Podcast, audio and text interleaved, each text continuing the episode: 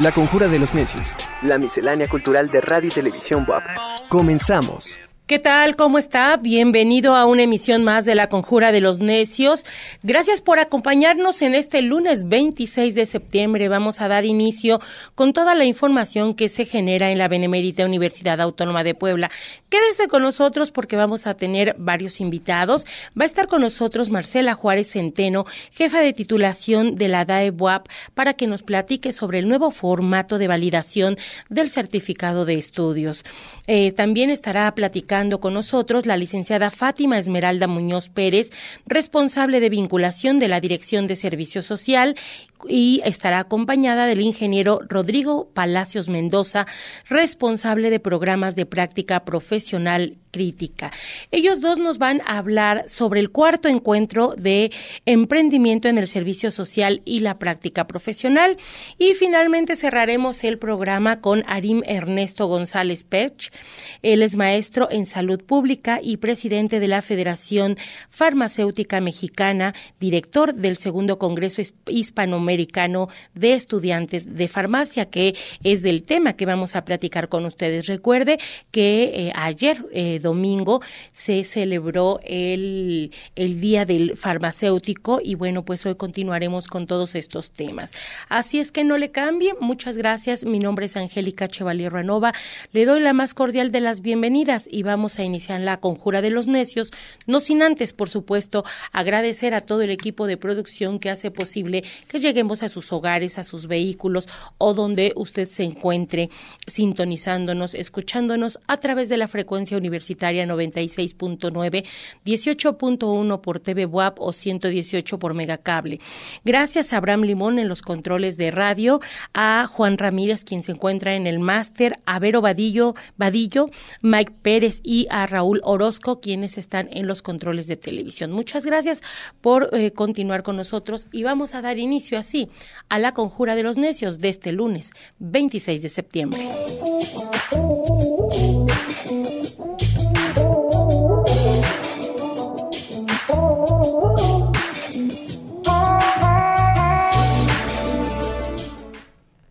Y bueno, como le comenté hace unos momentos, ya tenemos conectada a Marcela Juárez Centeno, jefa de titulación de la Dirección de Administración Escolar de la UAP.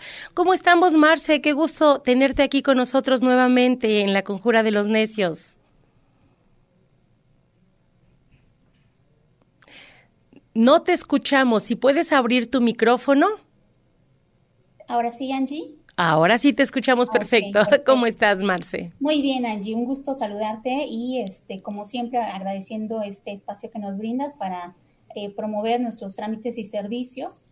Y fíjate que recientemente estamos eh, eh, haciendo una actualización a nuestro formato de validación, que es justamente el tema del cual vamos a hablar el día de hoy para explicarles en qué consisten estos cambios al, al formato de validación del certificado de estudios del nivel inmediato anterior que viene referido en, el punto número 6 de los requisitos para trámite de título o para trámite completo de los niveles técnico o licenciatura.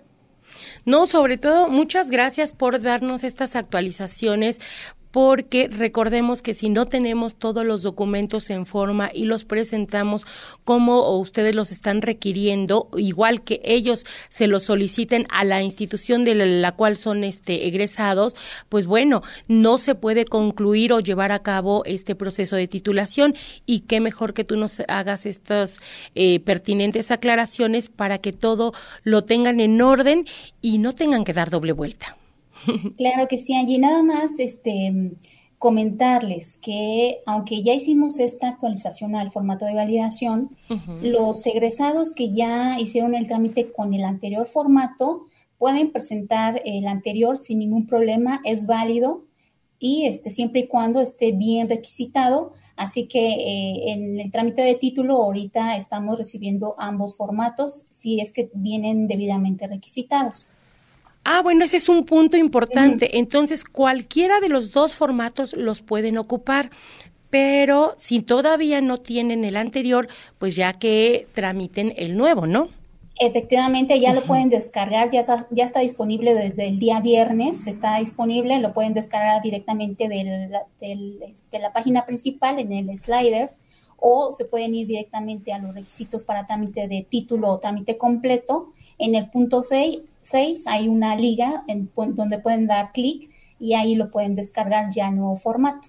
Oye, Marce, ¿y cuál es el cambio que hicieron del anterior al que ahorita están proponiendo? ¿Cuáles son esos cambios?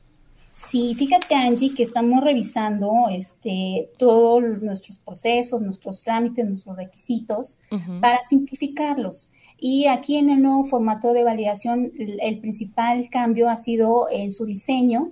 Eh, se puede eh, ver eh, que ya está un poco mejor ordenado y, los datos están mejor clasificados. Y em, otro, otro cambio es que ya es más explícito, es decir, que eh, se refieren en cada campo eh, de manera más específica lo que nosotros requerimos de ese dato, como por ejemplo el dato de la clave de centro de trabajo.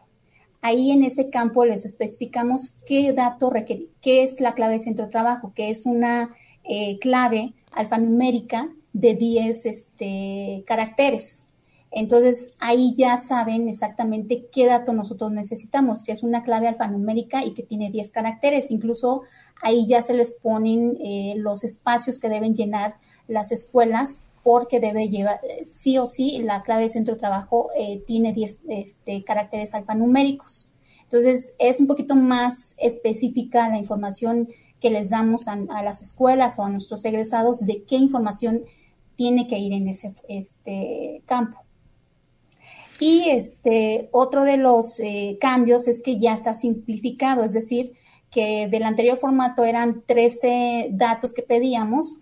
Hoy en este formatito ya nada más pedimos 8 datos, digamos que son los esenciales que nosotros requerimos, porque eh, para el registro de su título electrónico y cumplir con el estándar que nos pide la Dirección General de, de Profesiones para el registro de este título electrónico, hay datos obligatorios que no podemos omitir para hacer registro, como por ejemplo la mm, fecha de, acreditación de la última materia o la fecha de terminación de estudios. Ese es un campo obligatorio que nos pide la Dirección General de Profesiones que tiene que llevar el título electrónico y si no lo lleva es un, es un rechazo.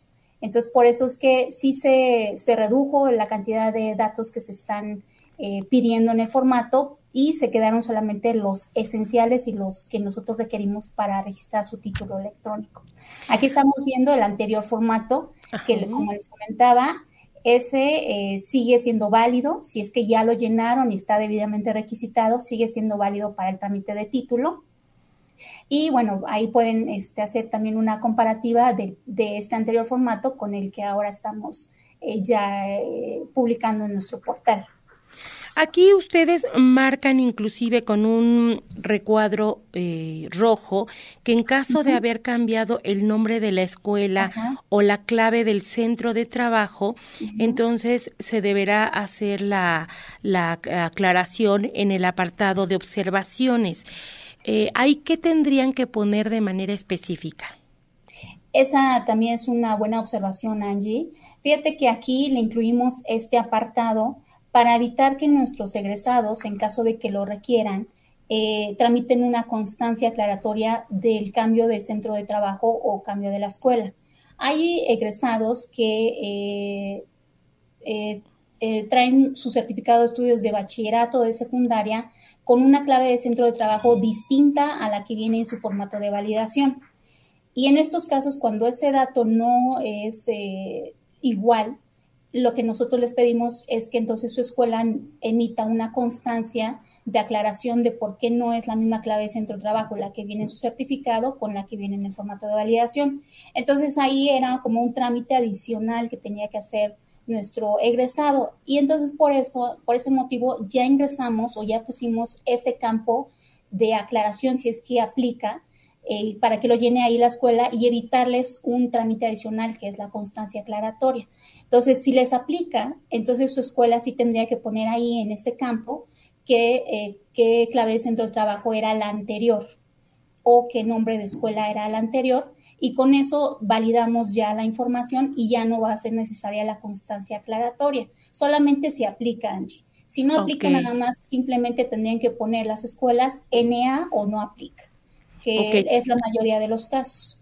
Oye, y en este apartado de observaciones, ¿qué otros puntos, de acuerdo a tu experiencia, se tendrían que especificar que por X o Y no vinieran este bien bien este específicos en, en lo que es el formato de validación como tal. Bueno, eh, aquí lo básico es que eh, tengan en cuenta eh, siempre nuestros egresados que deben presentar el formato en original. Eso es, un, es básico, lo tienen que presentar en original aquí en Metanilla de Trámite y además solicitar a su institución de procedencia que eh, remitan este formato desde un correo preferentemente institucional al correo de validación, este formato de validación. Entonces tendrían que tener estas dos condiciones nuestros egresados, presentarle una original y que este formato ya esté debidamente remitido por su escuela al correo de validación. ¿Qué sucede si te lo envían de un correo personal? No hay problema, De preferencia, si ese correo es personal, que también lo refieran ahí mismo en el formato de validación. Ahí en el formato de validación pedimos datos de la escuela y si es el mismo este correo con el que nos, nos lo remiten al de validación, no, no, tenemos problema, porque sí sabemos que algunas instituciones no manejan eh, su, su, correo institucional y sin problema le recibimos el formato de validación remitido por un correo, un Gmail, un, este, cualquier otro correo. Perfecto. Obviamente hacer la, la, aclaración pertinente que debe de llevar este formato también todos los nombres del, del alumno como tal, porque en ocasiones, bueno, el alumno puede tener dos, tres nombres y quizás si llevan dos nombres y en su acta de nacimiento aparecen tres, pues obviamente estamos hablando de diferentes personas, ¿no? En cuanto a documentos oficiales si nos referimos. Entonces, que tengan también mucho cuidado en, en ese punto. Sí, Angie, eso que refieres es también muy importante que eh, cuando en su escuela ya les den este formatito bien requisitado, ellos verifiquen que esa información sea fiel con, sus documentos, es decir, eh, que haya, que vaya bien escrito su nombre, está el otro dato del folio de certificado que también coincida con el que viene su certificado de estudios, es decir, que vayan dándole un check a esos datos que su escuela eh, llenó en el formato para que eh, si hay alguna este, disparidad en la información, ahí mismo hagan la aclaración. Esta, este tip es para todos, pero em, sí se, se, lo recomiendo sobre todo a nuestros egresados que piden el formato de validación de escuelas que son de otros estados porque sí llega a pasar que, que, consiguieron el formato de validación, fueron a su, a su estado donde emitieron su certificado y resulta que aquí les hacemos una revisión del formato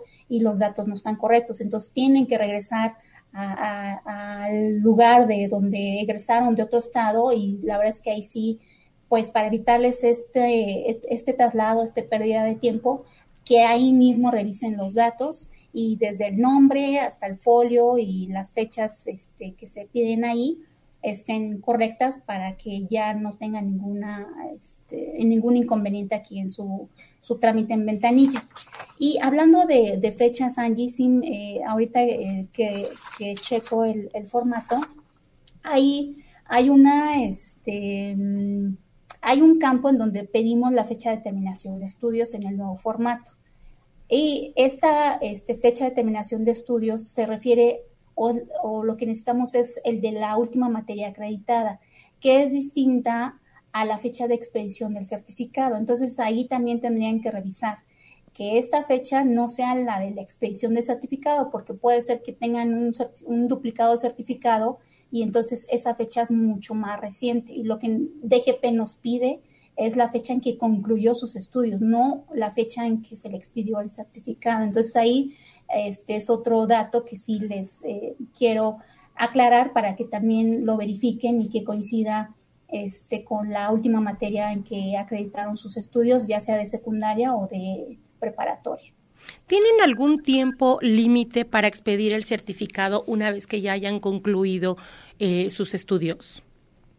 No, no, Angie, este, hay un calendario, digamos, de la SEP en donde sí marcan una fecha eh, para todas las escuelas, sobre todo de sostenimiento público.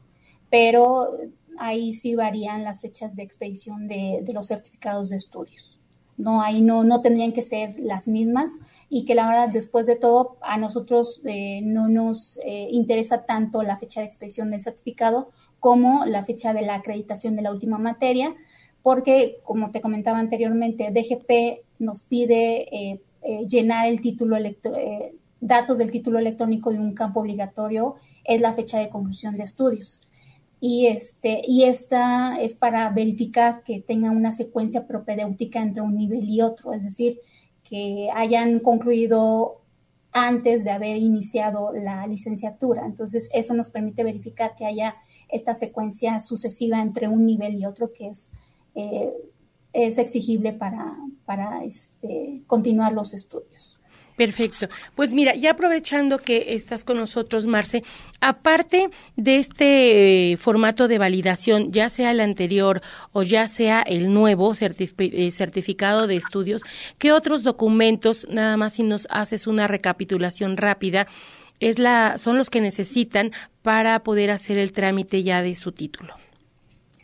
Sí, va desde su acta de nacimiento, su CURP, certificado de estudios del nivel inmediato anterior, es decir, los que se van a titular de técnico tienen que presentar el certificado de secundaria o los que se van a titular del nivel licenciatura tendrían que presentar su certificado de prepa o bachillerato o equivalente, su certificado de estudios de licenciatura o del nivel técnico de, según del nivel que se vayan a titular, eh, servicio social, acta de examen, el formato de validación del certificado, y este, pagos y fotografías. Así en general es este, lo que se está solicitando, pero ya con más detalle están debidamente publicados en nuestro portal titulación.boa.mx todos y cada uno de los requisitos que están eh, eh, se ocupan para el trámite de, título o trámite completo.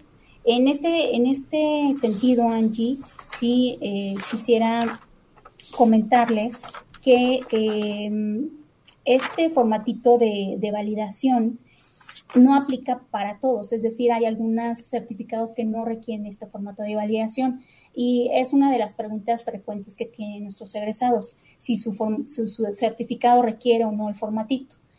Recordemos que los este, egresados que, eh, que salieron de escuelas preparatorias WAP no requieren este formato de validación, es decir, nuestros certificados Prepas WAP no requieren el formato de validación porque ya es un formato bien conocido y reconocido por, nosotros y, este, y, tenemos nosotros la forma de verificar el antecedente de este formato. Por eso es que no lo solicitamos para Prepas WAP.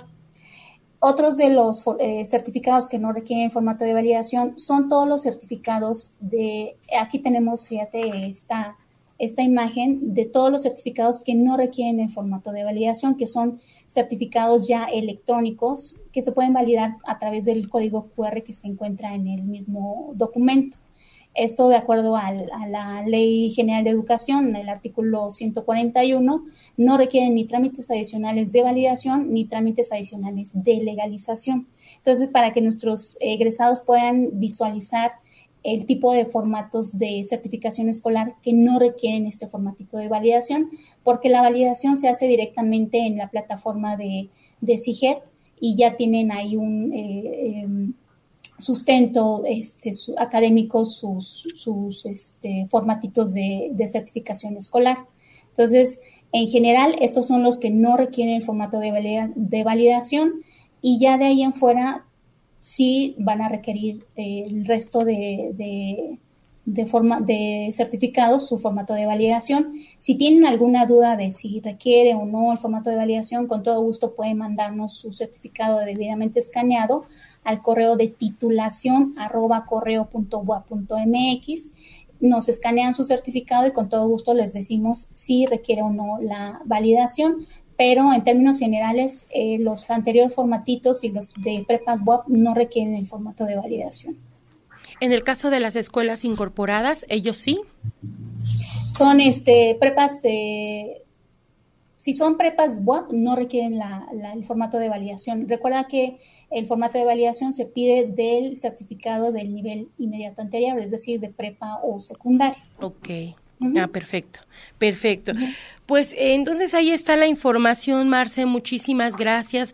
Estamos viendo ahorita en pantalla los medios de contacto también para todas aquellas personas que quieran eh, comunicarse con ustedes, que tengan alguna duda o como que, como tú dices, si quieren preguntar si este formato de validación es este el correcto, eh, pueden hacerlo a través de titulación arroba correo punto punto mx o también está el teléfono eh, que es 22 22 29 55 00. Ese es el conmutador eh, para sacar las actas. La extensión es la 7025 y para eh, la cuestión de los títulos es la 4051. Esas son las extensiones que tiene a su servicio la Dirección de Administración Escolar para que, bueno, usted se informe y tenga toda la documentación correcta. Pues, Marce, ¿algo más que se nos esté pasando y que quieras que se mencione? Sí, Angie, nada más rapidísimo. Hay otros este, chicos que nos refieren que sus instituciones no llenan esos formatos, pero eh, pueden solicitarle a su institución que les expidan un eh, oficio, una constancia de verificación o validación de su certificado y esa también la podemos recibir para su trámite de, título. Entonces, no es obligatorio que presenten así el, formato si es que su escuela no hace el llenado de este, pero sí les pueden solicitar que hagan entonces un oficio de que su certificado es auténtico y, con todo gusto les recibimos ese, ese documento como, eh, digamos, en sustitución del formato de validación. Y otro es eh, que hay otras ah, egresados que refieren que ya sus, sus, escuelas ya desaparecieron y que no tienen a dónde eh, dirigirse para que les llenen este formato o les den una constancia de validación. En ese caso tendrían que acercarse a la SEP, tienen un departamento de control escolar en donde debe tener registros de que se les emitió un certificado en su momento y ellos en la SEP, de, en control escolar de la SEP, les tendrían que emitir esta constancia de validación o llenarles este formato de validación. Oye, sí, qué importante es eso, ¿eh? Porque en ocasiones, pues ya salen, lo dejan al olvido, no hacen todo el trámite y cuando regresan se encuentran con que la escuela ya desapareció y ahora qué hago, ¿no? ¿A dónde acudo? Así es. Sí, tendrían que remitirse a control escolar de la SEP, del estado donde fue emitido su certificado de estudios ellos tendrían que tener registro de su, de su antecedente académico y ya sea que les llenen el formato o que les den un formato, una constancia de validación de su certificado de estudios. Cualquiera de los dos también es válido. Excelente. Pues Marce, te lo agradezco mucho, muchísimas gracias. Te mando un abrazo como siempre. Gracias por toda la información. Igualmente, Angie, saludos. Gracias, claro, también para ti. Muchas gracias a la maestra Marcela Juárez Centeno, jefa de titulación de la Dirección de Administración Escolar, quien nos platicó sobre el nuevo formato de validación del certificado de estudios. También les aceptan el anterior, pero bueno, si todavía no lo ha hecho usted, ya haga el nuevo. Y bueno, ya tenemos a nuestro siguiente invitado, pero antes nada más quiero recordarles para todos aquellos estudiantes de nuevo ingreso y que todavía no se han dado de alta al Seguro Social, bueno, pues aún estará a tiempo, lo pueden hacer y para poder eh, hacerlo lo pueden, eh, pueden ingresar a lo que es www.autoservicios.boa.mx, pueden utilizar el servicio médico de estudiantes BUAP y este háganlo a través de este de esta página para que ahí puedan ustedes capturar su número de seguro social y lo marcan como NS y se puedan dar de alta. Tienen hasta el 30 de septiembre. Hoy es lunes 26, todavía tienen hasta el 30 de septiembre para darse de alta como estudiantes de nuevo ingreso en el servicio médico del Seguro Social. Pues ya está con nosotros la licenciada Fátima Esmeralda Muñoz Pérez, responsable de vinculación de la Dirección de Servicio Social, y el ingeniero Rodrigo, Rodrigo Palacios Mendoza, para platicarnos de un cuarto encuentro que ya tienen de emprendimiento en el servicio social y la práctica profesional.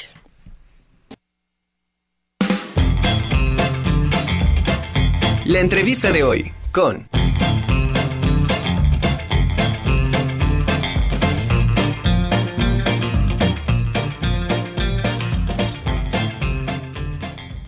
Estamos de regreso y saludo con muchísimo gusto a la licenciada Fátima Esmeralda Muñoz Pérez. ¿Cómo está, licenciada? Un gusto tenerlo, tenerla aquí en la Conjura de los Necios. Hola, buenas tardes. Muy bien, gracias. ¿Y usted qué tal? Muy bien, licenciada, gracias. También eh, nos acompaña el ingeniero Rodrigo Palacios Mendoza. Él es responsable de programas de práctica profesional crítica. ¿Cómo estamos, ingeniero? Bienvenido. Hola Angie, muy bien, muchas gracias. Gracias por la oportunidad de brindar un poco de información en tu espacio. Al contrario, muchas gracias. Gracias por eh, traernos todas las actividades que están realizando ahorita ustedes. Y viene un evento muy importante, un cuarto encuentro de emprendimiento en el servicio social y práctica profesional. ¿Quién me quiere empezar a platicar de qué trata este cuarto encuentro? Bueno. quiere, licenciada Fátima, empezamos con usted. Muchísimas gracias. Bueno, es una invitación que hacemos a todos los estudiantes de todo, que de todas las licenciaturas para que conozcan las empresas con las que tenemos vinculación para que hagan su servicio social y su práctica profesional. Eh, bueno, esta vez lo haremos por cuestiones de pandemia, lo vamos a seguir haciendo eh, en línea. Nuestras fechas son del 6, 7, este, bueno, el 10 es para una mesa de trabajo, pero sería el 6 y 7 la presentación de las empresas. Este, vamos a tener desde eh, conferencias, vamos a tener una conferencia de caso de éxito de un alumno este, de ingeniería, este, bueno, es este de, perdón, se me fue, es ingeniero en este, sistemas automotrices él ya está trabajando en BMW, él este, ingresó haciendo su práctica profesional ahí y pues se quedó. Es nuestro gran caso de éxito que tenemos. tenemos muchos más, es uno de los que van a estar. Este, también vamos a tener lo que viene siendo nuestros stand virtuales en un horario de 11 a 4 de la tarde. Y ese mismo día, vamos, eh, digo, perdón, de 11 a 2 de la tarde y ese mismo día de 3 a 4 vamos a tener la conferencia Ya acabé la carrera y ahora qué hago, a cargo del doctor Roberto Quintero, vicepresidente del Consejo Coordinador Empresarial de Puebla. Eso vendría siendo para el 6 de septiembre. Y bueno, le dejo a Rodri que hable para el 7. a ver, este ingeniero, ¿qué viene el 7? ¿Cuál es el programa? Efectivamente, como bien nos mencionas, pues es la cuarta edición ya de este evento que tenemos. Este, ya lo habíamos tenido programado desde tiempo atrás Ahorita el día 7 de octubre, bueno, también inicia con una conferencia por el licenciado David Mendoza Juárez, que él es el coordinador consultivo de la Secretaría de Bienestar de Gobierno del Estado de Puebla, ¿no? Y la conferencia es, bueno, la importancia del servicio social en atención a grupos vulnerables para la formación integral del estudiante. De igual manera, este, eh, en un horario de 11 a 2 de la tarde estaría también los stands con las diferentes empresas. Tenemos proyectadas un aproximado de unas 50 empresas de gran este, importancia para nuestros alumnos, desde, como lo mencionaba mi compañera Fati, desde BMW, Xcaret, este, África, Michi, bueno, y un gran sinnúmero de otras este, empresas también que no terminaría de, de mencionarlas la idea es que el alumno ahí se acerque a hacerle esa entrevista que muchas veces le pedimos, que sepan a qué se dedican esas empresas, cuáles van a ser los beneficios que ellos van a obtener en su práctica profesional dentro de estas instancias, ¿no? Y bueno, terminando este, es, ese tiempo de, de entrevistas con las empresas, pues también tendremos otra, otra mesa de trabajo que se va a llevar a cabo en un horario de 5 a 7, ya con estudiantes para ver cuáles son las fortalezas y las oportunidades que podemos este, obtener eh, desde la perspectiva de los alumnos y también con las empresas posteriormente, ¿no? Eh, este encuentro va dirigido solamente a los estudiantes o también pueden incorporarse, por ejemplo, los dueños de las empresas que están solicitando a el servicio, ya sea a chicos que hagan ya sea el servicio profesional o la práctica? En sí, este, bueno, el encuentro es que las empresas estén con nosotros para que los alumnos las conozcan y ellos también conozcan nuestros perfiles educativos, porque bueno, tenemos una gran este, magnitud o ampliación de perfiles y muchas empresas luego no conocen realmente eh, de qué se encarga cada perfil. Entonces, este es el objetivo, tanto que las empresas conozcan eh, qué perfiles manejamos dentro de la UAP, como los alumnos conozcan qué, qué empresas están vinculadas con nosotros. con base a la experiencia que ustedes tienen, las empresas, ¿cuáles son las características que ellos están solicitando que tengan cada uno de los alumnos, no importando eh, la, la carrera como tal, no, obviamente van a tener la especialidad, pero eh, así de manera general, ¿qué es lo que está requiriendo o está solicitando de manera específica este, los, los este, empresarios en este sentido? Claro, claro.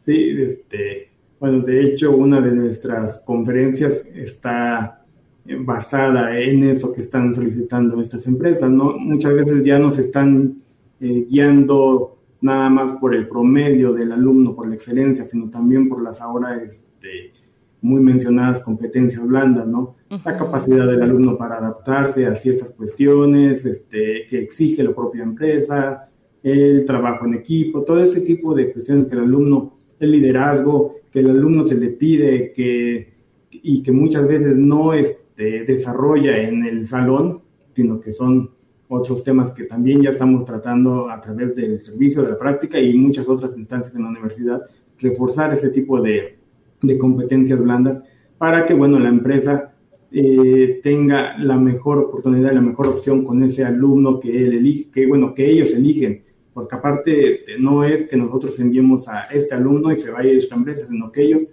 la oportunidad que tienen eh, al estar con nosotros es que realizan un reclutamiento entre todas las vacantes que les llegan de los diferentes alumnos, de los diferentes perfiles, y ellos tienen la opción de elegir cuál es el que mejor se acomoda al proyecto que tienen en puerto, ¿no?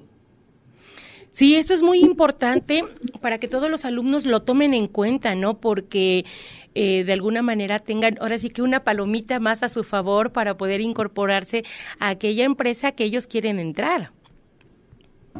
Efectivamente. Ok, bueno, entonces este cuarto encuentro, ¿cuándo se llevará a cabo?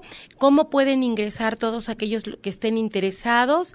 Y este y no sé si hay algún requisito en específico para poder estar en línea con, con, ustedes.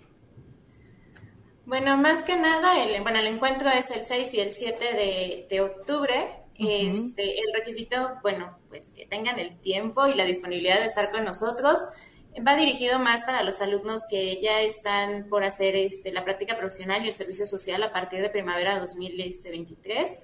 Y serían a partir del 70% de créditos, pero pueden entrar, yo creo que todos nuestros alumnos, para que verifiquen realmente cuáles son nuestras actividades que estamos, este, más bien las actividades que estamos haciendo, verifiquen cuáles son las empresas que tenemos y este, pues que sepan cuál es el camino que les espera más adelante. Y Perfecto bueno, se pueden registrar, este, en nuestra página van a estar los detalles, bueno, te lo dejo a ti, Roger. Sí, sí, como mencionaba Fati, este, los invitamos a, a, ingresar a nuestro portal que es www.serviciosocial.ua.mx. Ahí va a estar toda la información referente al encuentro. Tienen que hacer un registro muy importante porque a través de ese registro, bueno, van a tener posteriormente su constancia de, participar, de participación, perdón, a dicho encuentro. Y bueno, también este, van a generar el acceso porque solo es para comunidad web, junto con sus escuelas incorporadas también. De igual manera, los docentes que deseen ingresar para ellos mismos, eh, por así decirlo, promocionar los perfiles educativos, que son ellos los expertos que conocen qué, qué pueden desempeñar esos alumnos, también pueden ingresar sin problema. Y también los invitamos a seguirnos en nuestras redes sociales, porque ahí constantemente estamos publicando la información referente al proceso de servicio social, a los eventos que tenemos, porque también tenemos este, en la dirección de servicio social el área de bolsa de trabajo y de egresados, entonces constantemente también estamos publicando información referente a eso, ¿no?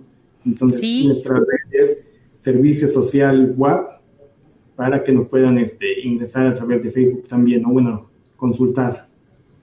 Perfecto, pues entonces estamos al pendiente www.servicio.social.web.mx para que ingresen y ahí podrán eh, darles la información en redes sociales. ¿Cómo están en Facebook y en, y en Twitter? Estamos como Dirección de Servicio Social WAP en Facebook. Aquí nos aparece en la imagen y ahí nos pueden este, seguir para toda la información que vamos publicando constantemente. Y bueno, nuestra página es en donde van a hacer ese registro. Eso ya lo pueden hacer a partir de hoy durante el transcurso de la tarde estaría ya habilitado para que puedan hacer su registro o su registro desde estos, este, bueno, desde ahora, perdón, y estará habilitado hasta la fecha del evento. Perfecto. Pues muchas gracias, licenciada Fátima, muchas gracias, ingeniero Rodrigo, gracias por la información y estamos al pendiente de lo que están ustedes realizando. Mil gracias. gracias. gracias a ti, Angie, por el espacio. Al contrario, ahora los invito a que me acompañen y vamos precisamente a escuchar las vacantes de empleo con Andrés Méndez, que ya las tenemos listas. La Coordinación de Bolsa de Trabajo de la Benemérita Universidad Autónoma de Puebla te informa de las vacantes ofertadas por empresas vinculadas con la UAP. Auxiliar administrativo, analista contable, analista de rentabilidad, supervisor de turno, supervisor de calidad, coordinador de servicios integrales, responsable de compras y proyectos nuevos, contador fiscal, analista de personal, recursos humanos, analista de vehículos de prueba, desarrollador PHP, nivel básico, desarrollador Java, nivel básico, desarrollador nivel básico, desarrollador PHP, nivel avanzado, desarrollador Java, nivel avanzado, desarrollador nivel avanzado auxiliar de sistemas, analista informático y especialista en proyectos de calidad. Si quieres conocer más detalles sobre estas vacantes, búscanos en Facebook como Bolsa de Trabajo BUAP. Si quieres conocer informes para empresas, envíanos un correo a bolsadetrabajo.buap.mx.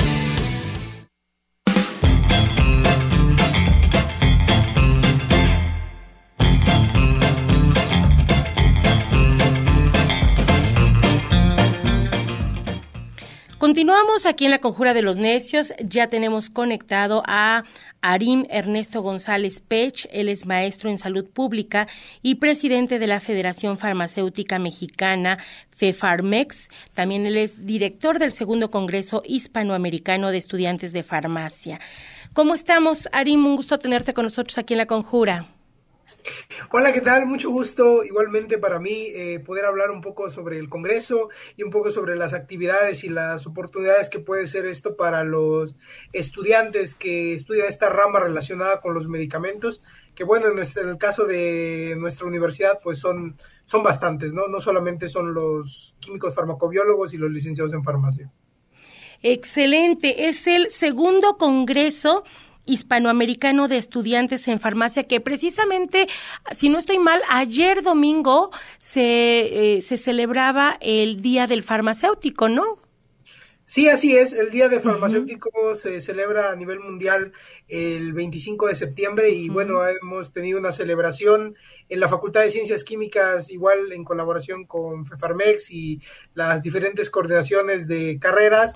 Eh, se realizó precisamente el la celebración del Día del Farmacéutico el día viernes, pero en general en todo el mundo ha habido una serie de celebraciones pues para esta profesión que es tan importante para la salud pública. Claro. Entonces, es de, ya inició del 24 y hasta el 30 de, no, del 24 al 30 de octubre, no inició, apenas viene. Ajá. Apenas viene. Ok, ¿va dirigido solamente a personal de la salud o pueden asistir eh, público en general? Puede asistir público en general. Eh, el objetivo del, Congreso, de hecho, es el segundo, la segunda edición. Eh, nosotros en la Federación Farmacéutica Mexicana eh, somos parte de una red internacional de organizaciones. De hecho, enviamos delegados cada año a la Asamblea Panamericana y a la Asamblea Mundial de Farmacia y básicamente uno de los principales problemáticas que encontramos las los 20 países que hablamos español en, en, el mundo, bueno, ahí ah, podríamos contar ahí por ahí un 21 que se encuentra en África, pero en general lo que, lo que somos parte de la comunidad hispanoamericana, es decir, los países de, de América más España, nos dimos cuenta que tenemos una, una problemática que es que muchos de nuestros eh, estudiantes que son parte de nuestras organizaciones o que son o que se encuentran actualmente estudiando en alguna de las universidades de nuestros países, el, el español, el dominio del inglés no es tan, eh, tan elevado como desearíamos. Entonces, una de las propuestas que en las que nosotros creemos que podríamos insertar es hacer una serie de congresos que sean en idioma español porque al final de cuentas también es esa lengua que hablamos y es necesario que las innovaciones eh, que se hacen en farmacia en materia de medicamentos puedan llegar a, todos nuestros estudiantes, ¿no? Que el, idioma no sea una barrera, el idioma debe ser una herramienta para comunicarnos y entonces el español, que es nuestra lengua madre, eh, es necesario pues poder utilizarla para aprender lo, más novedoso en las ciencias farmacéuticas y por eso es que nace este Congreso Hispanoamericano, por eso es el nombre de Hispanoamérica y de hecho, bueno, vamos a tener la participación de muchos profesionales de, prácticamente estos 20 países y tenemos el interés principalmente también, el otro punto fuera de la cuestión lingüística es de la cuestión de la seguridad farmacéutica. La seguridad farmacéutica es que una nación pueda tener acceso a los insumos para la salud, entre ellos medicamentos accesibles y de calidad para, los, para las necesidades en salud que tiene. Y esta seguridad farmacéutica solo se alcanza eh, en un proceso de colaboración entre diferentes profesiones, ¿no? los médicos, los farmacéuticos, eh, también economistas, eh, también la población en general para saber cómo ellos conocer cómo se utilizan los medicamentos. Entonces, este congreso, si bien tiene el nombre de estudiantes de farmacia. Eh, el objetivo es que también que el público en general, otras profesiones puedan llegar con nosotros y pues puedan conocer un poco sobre todos los, los diferentes ramos de la farmacia y cómo podemos nosotros como diferentes profesionistas eh, poder contribuir a lograr esta seguridad farmacéutica que después de la pandemia creo que hemos visto que la necesidad de tener nuestras, nuestra propia industria y la capacidad que nuestros profesionales estén listos para responder a las necesidades en salud que aparezcan es muy necesaria. Y una pregunta, en este Congreso también ¿Habrá algunas innovaciones de los nuevos medicamentos también que van surgiendo este, de patente y a la venta para, para que estén al servicio en todas las farmacias? ¿O ese punto no se va a tocar? Eh, sí, vamos a hablar un poco generalmente del último día. Son eh, prácticamente cuatro ejes temáticos que vamos a manejar es, eh, primero vamos a hablar sobre la regulación. Eh, como es un congreso hispanoamericano, pues bueno, vamos a hablar en general en Hispanoamérica cómo se regulan los medicamentos, que es un área de oportunidad, de oportunidad, igual si alguien está interesado en los procesos de comercialización, no necesariamente farmacéutico, no quiere saber cómo eh, ingresan los medicamentos a su país o cómo vender a otros países, pues bueno, ese es, ese es un día importante. El segundo día nosotros vamos a hablar sobre precisamente la industria farmacéutica, cómo está la industria farmacéutica. Ahí vamos a hablar sobre innovación, sobre los medicamentos genéricos, que también son muy importantes para la accesibilidad ah, del medicamento al público en general. Y al tercer día vamos a hablar un poco sobre la farmacia asistencial, cómo se maneja la cuestión de los medicamentos en el hospital. Y ya por último, la parte de investigación. Vamos a hablar pues precisamente cuáles son la, la parte de la cómo se innova en los medicamentos, cómo son la cuestión de eh, cuáles son los temas que actualmente se están tratando en relación a los medicamentos. Y bueno, esas son las cuatro áreas primordiales que vamos a, eh, vamos a abarcar. Y el último día vamos a hablar ya sobre posgrados en farmacia, ¿no? Para eh, algunas universidades de aquí, de México, de España, de Guatemala, vienen a hablarnos un poco sobre sus posgrados. Y bueno, que también el objetivo de este congreso es que los recursos humanos pues puedan movilizarse precisamente entre nuestras organizaciones, entre nuestros países, pero en general es esa todas las temáticas y sí, precisamente vamos a hablar sobre los medicamentos, eh, sobre los nuevos medicamentos que se están eh, que se están viendo y cuáles son las alternativas también que hay para ello. Estaba yo viendo también ah, en parte de la publicidad que nos hicieron favor de proporcionar el uso también de medicamentos con cannabis que ha sido pues este eh, ya, ya autorizado, ¿no? En un porcentaje para todas aquellas personas que sufren de dolores muy fuertes y que estos son para beneficio de, de ellos, ¿no? Sí, así es. Vamos en la tarde vamos a tener una serie de, cursos. Eh, ese que es precisamente que aparece en pantalla es uno de ellos, donde eh, se va a hablar eh, precisamente de esta cuestión, ¿no? Los estas nuevas regulaciones que están entrando, cómo nosotros como farmacéuticos, cuál es el abordaje que estamos dando a estos, a estos medicamentos, cuáles son los, eh, sin poner una, un adjetivo moral, pero cuáles son aquellas eh, realmente ventajas que se tienen, cuáles son aquellas posibles eh, efectos adversos que se puede tener, pero eso es algo normal, ¿no? Cualquier medicamento ya sea de origen natural o, de origen precisamente elaborado por el propio ser humano, eh, presenta ciertas puede tener ciertas complicaciones, ¿no? Entonces, pero vamos a hablar precisamente también sobre el cannabis, que es un tema que creemos que nosotros es importante empezar a dialogar como profesionales farmacéuticos, ¿no? Que tenemos esta experiencia en la producción, el manejo y la elaboración de medicamentos. ¿Cuál es la opinión? Entonces, este seminario internacional de cannabis que se va a dar precisamente dentro del marco del Congreso, eh, tiene su objetivo, empezar a hacer esta discusión por los profesionales sanitarios para también colaborar precisamente en el futuro en la implementación de las normativas que, van a haber en nuestro país al final de cuentas.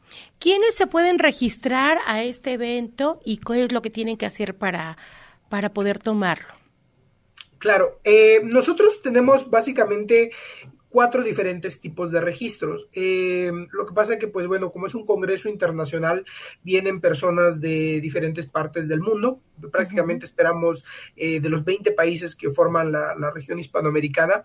Entonces, eh, hay un paquete internacional, que ese paquete es básicamente para los que vienen de fuera. Eso ya incluye hospedaje, alimentación, que ellos no tengan que preocuparse por algunas otras cuestiones. Nosotros ofrecemos un, un paquete nacional para aquellos igual que son de aquí de la República Mexicana, pero que no no son del estado de Puebla.